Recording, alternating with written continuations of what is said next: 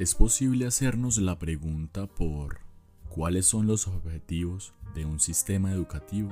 Existen por supuesto profundas diferencias al respecto. Está la tradicional, una interpretación que nos llega desde la ilustración y que sostiene que los objetivos más grandes en la vida son investigar, crear y buscar las riquezas del pasado. Tratar de asimilar qué partes de allí nos resultan significativas y sacar adelante esa inquietud por el conocimiento, siguiendo los métodos que cada quien considere.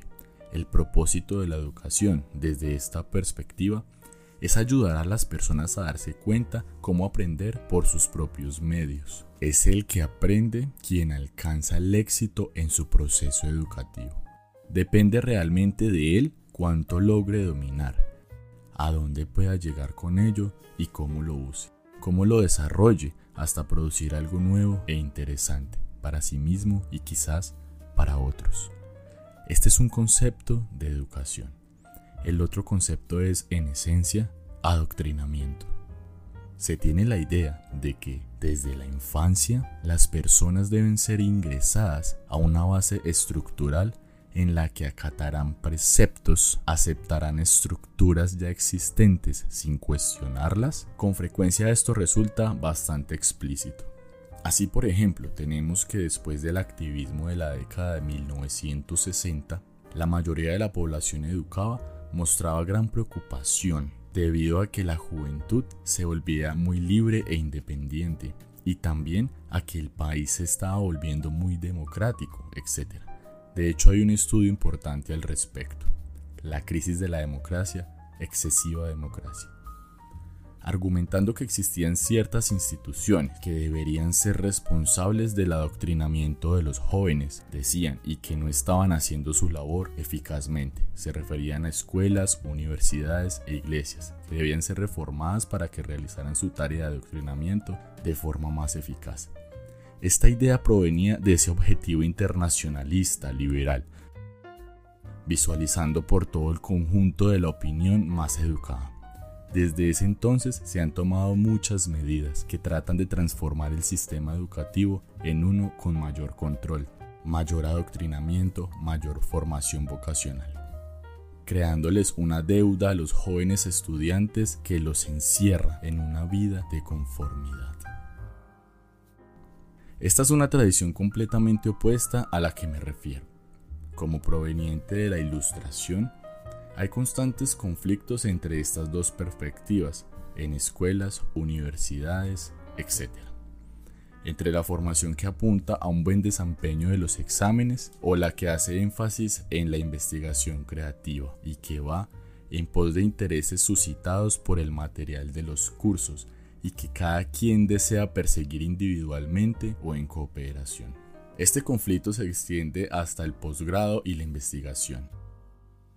Y se trata de dos formas de ver el mundo. Cuando se ingresa a una institución como en la que estamos ahora, en el nivel de posgrado se sigue básicamente la tradición ilustrada. De hecho, que la ciencia no podría progresar sino descansar sobre el principio de que se debe estimular el deseo de desafiar y de cuestionar las doctrinas, la autoridad, obligando a buscar alternativas, a usar la imaginación y a proceder libremente bajo la propia iniciativa. El trabajo cooperativo es constante, como pueden constar aquí si caminan por los pasillos. Esa, mi perspectiva sobre lo que un sistema educativo debe ser desde el preescolar pero ciertamente existen estructuras poderosas en la sociedad que prefieren asegurarse de que las personas estén adoctrinadas y conformadas, que sean obedientes y que no hagan muchas preguntas, que asuman satisfactoriamente los roles que se les ha asignado y que no hagan temblar los sistemas de poder y de autoridad. Estas son decisiones que debemos tomar, sin importar nuestro lugar en el sistema educativo ya sea como profesores, como estudiantes o como gente de afuera que trata de darle la dirección que creemos debería tomar.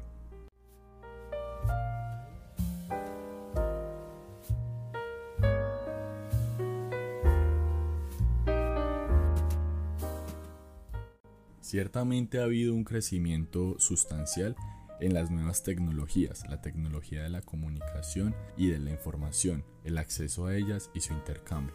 Esto supone un cambio capital en la naturaleza de la cultura y de la sociedad. Pero no debemos olvidar que los cambios tecnológicos que vivimos hoy, aun cuando significativos, no están ni cerca de tener el mismo impacto de aquellos, digamos, de hace un siglo o menos. Hablemos de las tecnologías de la comunicación. El paso de una máquina de escribir a una computadora o del teléfono al correo electrónico son significativos, pero no tienen comparación con el cambio de embarcaciones de vela al telégrafo. Es decir, el tiempo que se acortó entre, por ejemplo, Inglaterra y los Estados Unidos es extraordinario comparado con los cambios actuales. Lo mismo se verifica para otros tipos de tecnología, como por ejemplo la aparición de instalaciones de agua corriente en las ciudades. Tuvo un abrumador efecto en la salud, más que incluso el descubrimiento de los antibióticos. Por eso, aun cuando los cambios sean reales y significativos, tenemos que reconocer que ha habido algunos mucho más categóricos. En el que concierne a la relación entre tecnología y educación, la tecnología es básicamente algo neutral. Es como un martillo, al que no le importa si se utiliza para construir una casa o si un torturador lo usa para aplastarle el cráneo a alguien. Un martillo puede hacer ambas cosas, lo mismo pasa con las modernas tecnologías. La Internet, por ejemplo, es inmensamente útil si se sabe qué se está buscando. Yo como todos lo uso todo el tiempo para la investigación, si se sabe bien qué se busca, si se tiene un marco referencial que dirija la intención hacia cosas particulares y que excluya otras tantas. Entonces esta puede ser una valiosa herramienta se debe estar dispuesto, claro está, a cuestionar el marco que se siga. Tal vez haya que modificarlo en el transcurso y replantear los criterios de búsqueda. Lo cierto es que no se puede emprender cualquier tipo de investigación si no se cuenta antes con un marco de referencia relativamente claro que dirija la búsqueda y que diferencie lo relevante de lo que no lo es. ¿Qué se puede dejar de lado? ¿Qué se puede buscar? Que debe ser debatido, que debe ser desarrollado, etc. No se puede, por ejemplo, esperar que alguien se vuelva biólogo con tan solo darle acceso a la biblioteca de biología de la Universidad de Harvard y decirle que busque. Esto no le servirá de nada. Sucede lo mismo con la Internet, solo que amplificado enormemente. Si no se sabe qué se busca, si no se cuenta con la mínima idea de qué es relevante, siempre por supuesto con la condición de que se está abierto a ser cuestionado sobre la dirección de la investigación, si no se cuenta mínimamente con esto, navegar por la Internet no sería más que recopilar al azar datos que no significan nada. Por consiguiente, con respecto a la utilización de las herramientas tecnológicas contemporáneas, tales como la Internet, los sistemas de comunicación, los gráficos o lo que sea, a menos que existan detrás de ellas un aparato conceptual bien concebido y bien direccionado, es muy poco probable que sea de utilidad y más bien podría resultar dañino. Por ejemplo, una exploración al azar por la Internet podría convertirse en un generador de cultos. Se toma un dato incierto aquí, otro allí, alguien lo refuerza por allí y se termina teniendo una visión que si bien posee algunas bases objetivas, no tiene nada que ver con la realidad. Es necesario saber evaluar, interpretar y entender. Volviendo al caso de la biología, la persona que gana el premio Nobel en biología no es aquella que lee más artículos en la materia o toma más notas es aquella que sabe buscar y que cultiva esa habilidad para buscar lo relevante, siempre abierto a la pregunta sobre si se va por el camino correcto. De esto es de lo que se debe tratar la educación, ya sea que se utilicen computadoras e internet o lápiz, papel y libros.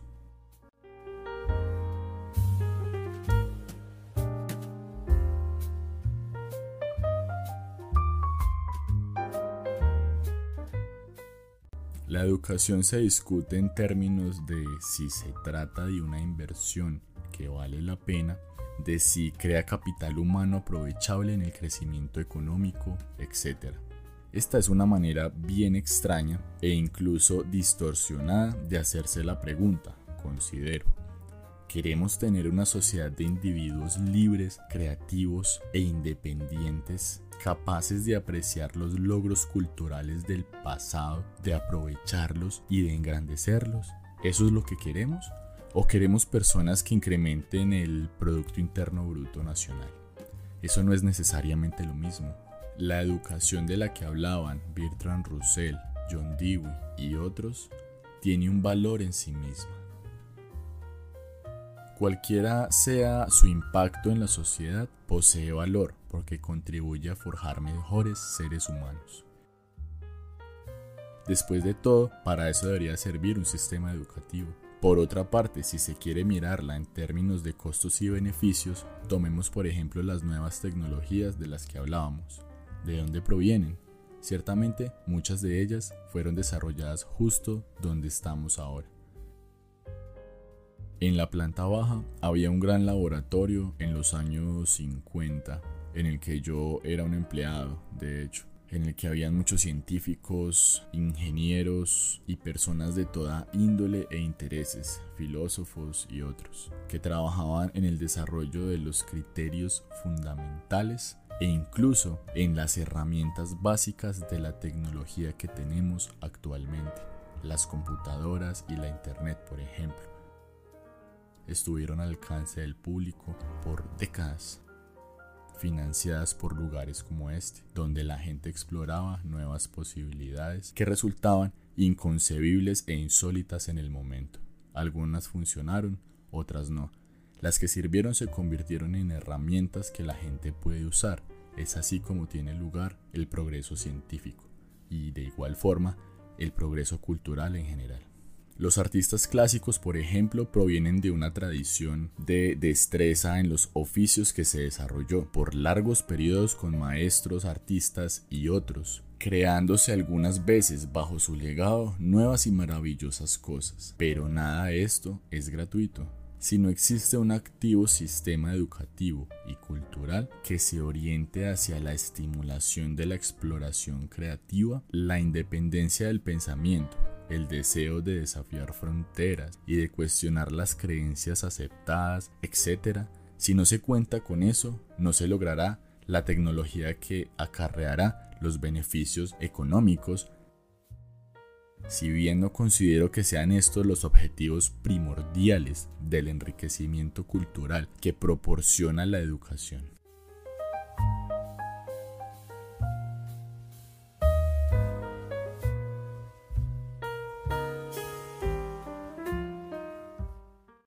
Habido desde años recientes una creciente necesidad de diseñar la educación temprana de tal forma que apunte hacia un buen desempeño en las evaluaciones. Evaluar puede tener alguna utilidad, tanto para la persona que presenta el examen para saber lo que se es, dónde se está y qué se está logrando, como para el instructor para saber qué debería cambiarse y mejorarse en el diseño de los cursos. No obstante, más allá de esto, no dicen mucho. Por muchos años he hecho parte del comité de admisiones de programas de posgrado avanzados, quizá uno de los más avanzados, y desde luego prestamos atención a las evaluaciones, pero en realidad no mucho.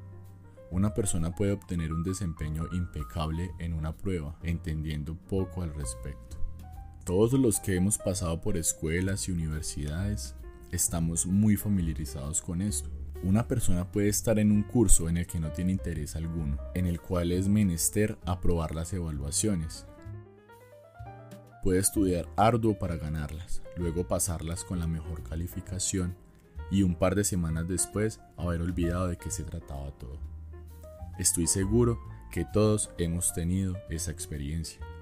Puede constituirse en un mecanismo de utilidad si contribuye al objetivo constructivo de la educación. Pero si trata meramente de un conjunto de obstáculos que deben superarse, puede resultar no solo siendo algo inútil, sino además en algo que desvía de las cosas que realmente quieren hacerse. Observo esto regularmente cuando hablo con profesores. Les voy a contar una experiencia que tuve unas semanas atrás. Estaba hablando con un grupo en el que había maestros de escuela, uno de los cuales era una profesora de sexto grado, que tiene a cargo niños de 10 a 12 años. Se me acercó, yo había estado hablando de cuestiones de la enseñanza y me contó una experiencia que había tenido recientemente en el aula. Después de dar su clase, una niña se le acercó y le contó que estaba realmente interesada en un tema y le preguntaba a la profesora si le podría dar algunas ideas de cómo podría ella consultar más al respecto.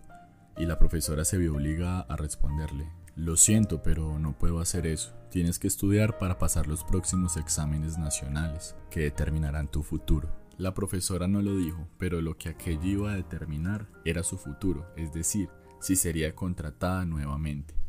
El sistema está elaborado para que los estudiantes venzan obstáculos y no para que aprendan, comprendan y exploren. A esa niña se le hubiera ayudado más si se le hubiese permitido explorar aquello en lo que estaba interesada, aun cuando no le fuera muy bien en las pruebas, de temas que no despertaban su interés. Estos temas los podría abordar cuando se ajusten a sus búsquedas y necesidades, no estoy diciendo que deban eliminarse las pruebas. Ellas pueden ser una buena herramienta educativa, pero son algo accesorio, algo que debe ayudarnos a mejorar y para los docentes y otros algo que dice dónde estamos y hacia dónde vamos. Pasar pruebas no debería, siquiera, ser comparado con la búsqueda y la investigación de temáticas que despiertan nuestro interés, que nos entusiasman y atrapan. Esto es mucho más valioso que pasar exámenes. De hecho, si este es el tipo de carrera educativa al cual se está teniendo la oportunidad de acceder, se recordará lo que se ha aprendido. Un físico célebre a nivel mundial y docente aquí en el MIT impartía cursos en los primeros niveles, una vez dijo que en sus clases, cada que los estudiantes preguntaban ¿qué temas cubriremos en este semestre? La respuesta que siempre les daba era no importa lo que aquí se cubra, sino lo que aquí se descubra. Y así es, la enseñanza debe ser una incitadora del autodescubrir, del cuestionar lo que no se comparte, del buscar alternativas si se piensa que hay mejores, del trabajar por las grandes conquistas del pasado y tratar de dominar a la manera de cada quien aquellas que sean de interés. Si de esta manera se concibe la enseñanza, los estudiantes realmente se beneficiarán de ella. No solo recordarán lo que estudiaron, sino que se convertirá en la base para continuar solo su camino. Insisto, la educación debe encargarse de llevar a los estudiantes al punto en que pueden aprender por sí mismos, porque eso es lo que van a hacer el resto de sus vidas. No limitarse a absorber lo que les llegue de afuera para luego repetirlo.